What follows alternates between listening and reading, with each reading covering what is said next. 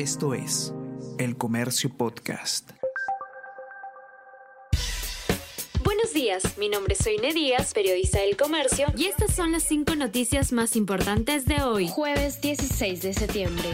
Fiscal Barreto presenta denuncia penal por intento de sacar a Colchado. Señala como responsables a Whitman Ríos, saliente jefe de la Digimin, y Luis Sánchez Lira, jefe de contrainteligencia de esa entidad. Ríos dice que tenía atribución para cambiar a Colchado de la división de búsqueda, pero no explica por qué el Mininter subrayó lo contrario.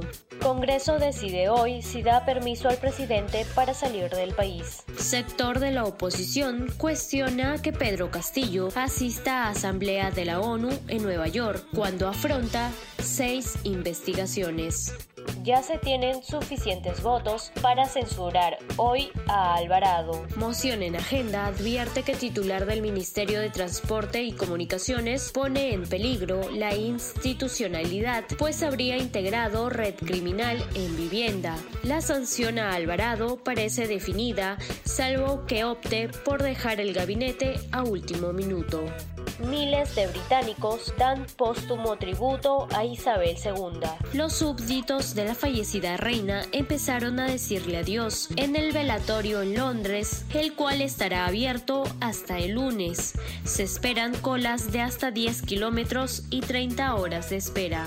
Incremento del sueldo mínimo tuvo efectos negativos en empleo formal en 2016 y 2018. Un informe del Ministerio de Trabajo determinó los efectos del incremento de la remuneración mínima vital del 2016 y 2018. Pese a ello, la entidad indicó que el incremento no tiene efectos negativos en la empleabilidad.